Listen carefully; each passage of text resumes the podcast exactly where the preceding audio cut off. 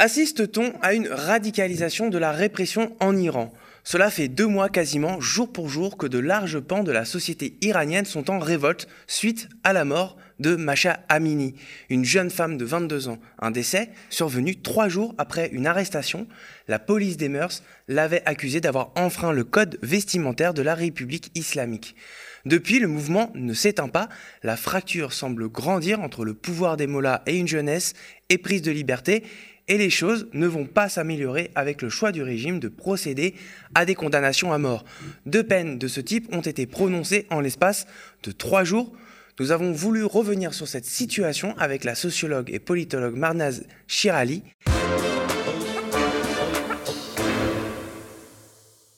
Euh, bonjour Mana Chirali. Bonjour. Merci beaucoup d'avoir euh, accepté de venir sur, notre plateau. Alors euh, ma première question, pour entrer dans le vif du sujet, donc on parlait dans l'introduction des condamnations à mort de manifestants. Est-ce que et on a affirmé un petit peu comme ça qu'il s'agissait d'une radicalisation de la répression. Est-ce que vous partagez ce constat? Radicalisation de la répression, c'est un mot euh, qui n'est pas peut-être complètement adapté parce que la République islamique s'est toujours montrée extrêmement cruelle envers les manifestants. C'est pas la première fois. Donc, euh, en 2019, il a tué 1500 personnes en trois jours. Donc, c'est un régime qui tue abondamment. Il n'a pas de euh, honte de tuer ses propres ressortissants. Il n'a aucun frein sur ses penchants terroristes envers ses propres ressortissants. Ah, d'accord, donc vous utilisez carrément le terme terroriste pour qualifier le comportement du gouvernement. C'est un État terroriste parce qu'il règne par la terreur sur ce pays. Il continue, il assure sa survie en tuant les jeunes dans la rue, en tuant les enfants. Et donc, c'est un État infanticide qui procède au terrorisme aussi bien à l'intérieur de ses frontières qu'à l'extérieur de ses frontières, parce qu'on sait que depuis l'avènement de la République islamique, nombreux Iraniens ont été assassinés dans les pays étrangers. D'accord. Donc en fait, euh, j'allais dire que le régime s'engage dans une criminalisation du mouvement, mais en fait, elle l'aurait fait, elle l'a fait dans, pour chaque mouvement social qui ont eu, qu'on pu avoir lieu en Iran. Euh, mais tout de même, on se pose quand même la question, nous en France qui ne connaissons pas forcément très bien le sujet ni, et encore moins le terrain, quel est l'objectif du gouvernement dans la criminalisation, de, criminaliser ainsi ces mouvements? En fait, euh, l'objectif des ayatollahs qui règnent sur l'Iran, c'est d'assurer leur survie, de continuer à rester en place, à rester au pouvoir et de piller le pays. Alors, les Iraniens ne sont pas d'accord. Ils sortent dans les rues, ils manifestent, et la réponse c'est quoi? Il y a deux armées dans ce pays qui tuent les Iraniens. Hmm. Euh, pour euh, en venir un petit peu à la mobilisation, effectivement, ça fait deux mois que cette mobilisation a cours. Euh, alors déjà, est-ce qu'on est a affaire à quelque chose d'inédit euh, en termes de durée du mouvement en Iran? Absolument. C'est la première fois dans l'histoire iranienne, depuis l'avènement de la République islamique, qu'un mouvement social, un mouvement politique est, est si fort continue deux mois, c'est étalé sur deux mois et ça n'a pas l'air de vouloir terminer, ça n'a pas l'air de vouloir se calmer. Et c'est la première fois que ce sont les très jeunes qui sont sur le devant de la scène. Donc c'est un mouvement... un mouvement étudiant très fort dans le... Euh, pas seulement les étudiants, les lycéens et les mhm. écoliers. C'est du jamais vu que les écoliers soient dans la rue, qu'ils manifestent, qu'ils sortent et qu'ils soient tués. Hmm. Bah, hier, c'était un jeune garçon de 10 ans qui a été assassiné dans les rues euh, d'une ville iranienne. D'accord, ah oui. Et donc, même sociologiquement, le mouvement est inédit, donc, si je comprends bien. Par sa jeunesse, mhm. déjà, par sa, son ampleur, et surtout, troisième aspect qui attire mon attention en tant que sociologue, c'est son aspect, c'est le fait qu'il n'y a aucune référence religieuse dans les slogans des manifestants. Ça fait deux mois qu'ils sont dans la rue, ça fait deux mois qu'ils sont en train de manifester.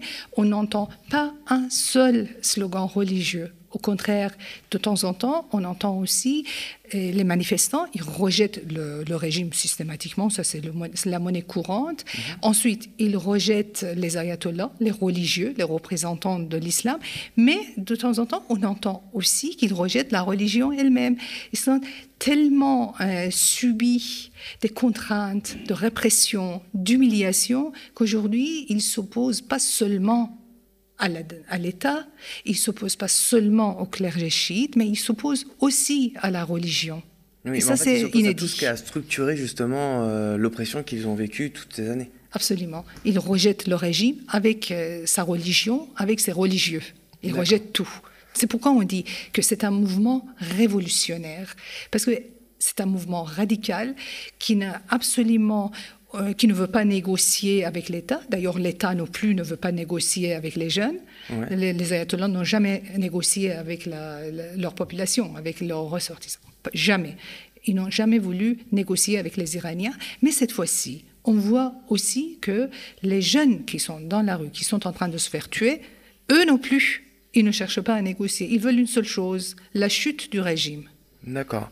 Oui, donc on est vraiment sur un mouvement extrêmement radical, et à juste titre. Euh, comment, comment vous expliquez que le mouvement justement arrive à perdurer? Parce que malgré la répression, on aurait pu se dire que, euh, bah, comme, comme beaucoup de mouvements sociaux, euh, face, à, face à la répression, même sans aller jusqu'à jusqu'à la mise à mort, peuvent s'essouffler. Là, pas du tout. Au contraire, on a même l'impression que ça s'intensifie en, en, en, évoluant. Absolument, parce que ces jeunes qui sont dans la rue et qui sont en train de se faire tuer, ils estiment que la liberté et la démocratie, c'est leur droit. Hmm. Ils réclament leurs droits fondamentaux et ils pensent qu'ils méritent mieux que ça. Donc, à partir du moment où un peuple est conscient de ses mérites, personne ne peut les étouffer. Personne ne peut étouffer ces jeunes parce que ces jeunes, ils sont très bien éduqués, ils sont très très conscients de ce qui est leur mérite et ils savent que ces religieux, ce régime religieux, ce régime islamique n'est pas digne d'eux.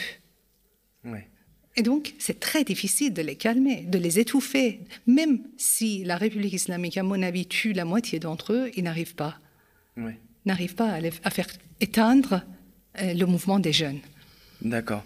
Euh, l'autre question qui m'intéresse sur euh, justement l'analyse sociologique de, ce mouvement euh, social révolutionnaire, c'est ses aspirations, enfin en tout cas ce qui, l'a mené à...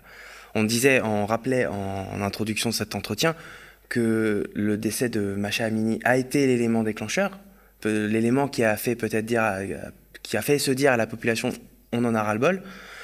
En France, on a peut-être euh, un petit peu euh, résumer ce mouvement à un mouvement féministe, anti-voile ou quelque chose comme ça, je suppose que euh, les, motivations politiques et sociales sont beaucoup plus larges et beaucoup plus, beaucoup plus larges que ça. Absolument, absolument. C'est un mouvement politique qui ne se réduit pas à des revendications ponctuelles pour le voile ou pour telle ou telle condition des femmes.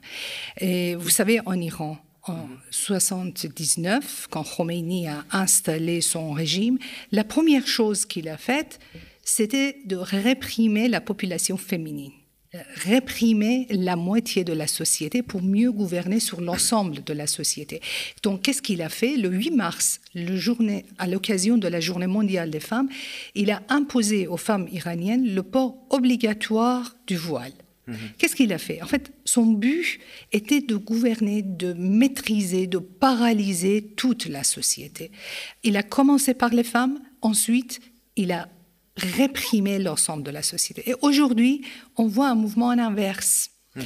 D'abord, on sait qu'aujourd'hui, ce sont les femmes qui demandent leur libération du voile, de la religion, de ses contraintes. Ensuite, en libérant les femmes, la société a compris qu'une fois les femmes seront libérées de l'islam, c'est toute la société qui sera libérée de, du pouvoir des religieux. vous voyez, c'est un mouvement très différent par rapport à ce qui s'est passé en Europe. En Europe, d'abord, les hommes ont obtenu leurs droits égaux, le droit de l'homme s'est installé en Europe. Ensuite, les femmes sont, ont dit, bah, et nous alors Nous voulons les mêmes droits que les hommes. Et c'est ainsi que le mouvement féministe est intervenu. Alors en Iran, c'est pas comme ça. Ce n'est pas le même schéma, ce n'est pas la même structure. En Iran, la liberté des femmes est nouée, greffée sur la libération du pays. C'est pourquoi on ne peut pas dire que c'est un mouvement féministe. C'est un mouvement politique dans toute sa splendeur. Évidemment, les femmes sur le devant de la scène. Mais en dehors de la libération de la population, justement, du pouvoir religieux, du clergé chiite, euh, quels sont les objectifs, les autres objectifs politiques? Je suppose qu'il y a des, on peut supposer qu'il y a des, nous en France, euh, peut supposer qu'il y a des revendications sociales, des revendications peut-être économiques. Euh, il y a aussi peut-être euh, via ce régime aussi une forme de peut-être de, pauvreté sociale ou de choses comme ça. Est-ce que quels sont les objectifs plus larges, les objectifs politiques plus larges? Il faut expliquer d'abord que quand les jeunes Iraniens veulent la chute de régime, parce, pourquoi ils veulent la chute de régime? Parce que ce régime est une kleptocratie. Il y a une bande d'ayatollahs, de religieux chiites qui sont à la tête de ce pays. Et ça fait 40 ans qu'ils ont pillé le pays. Et l'Iran, qui est un pays extrêmement riche, est devenu aujourd'hui l'un des plus pauvres pays de la planète. Et les Iraniens sont littéralement affamés. Hmm. Alors donc, si les jeunes veulent que ce régime parte, c'est pour prendre leur pays en main pour prendre leur destin politique en main, pour gouverner correctement leur pays, pour lutter contre la pauvreté, pour lutter contre la corruption, pour lutter contre ces ayatollahs qui ne savent pas diriger ce pays. Et plusieurs reprises, on m'a demandé est-ce qu'il y a une alternative pour le régime, mais l'alternative, ce sont ces jeunes eux-mêmes qui sont hautement éduqués, qui sont hautement politisés, qui comprennent quels sont leurs droits, quel est l'avenir meilleur pour leur pays. Ce sont ces jeunes qui vont gouverner ce pays et ils seront bien plus méritants que ces bandes d'ayatollahs, des kleptocrates qui sont en train de détruire ce pays. D'accord. Alors, justement, pour, en, pour parler de, euh, pour en venir au gouvernement, justement, au gouvernement iranien, au régime, euh, il y a euh, justement le pouvoir à évoquer des attaques à, la, moto, notamment à Ispahan, je ne sais pas si je prononce bien.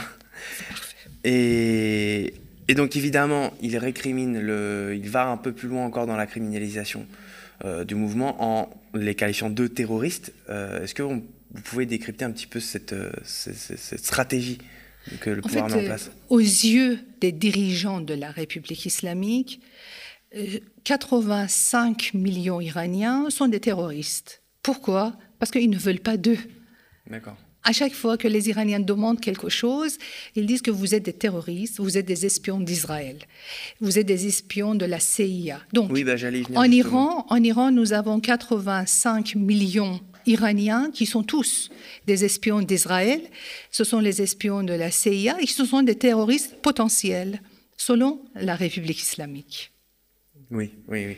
Bah oui, justement, j'allais y venir parce que dans, les, euh, dans les, le régime iranien accuse effectivement les, aussi les forces étrangères, Israël, la CIA, mais c'est toujours, euh, en fait, c'est un bis repetita dans chaque euh, contexte auquel le régime a affaire. Il y a toujours cette, cette, ces accusations qu'ils mettent en avant.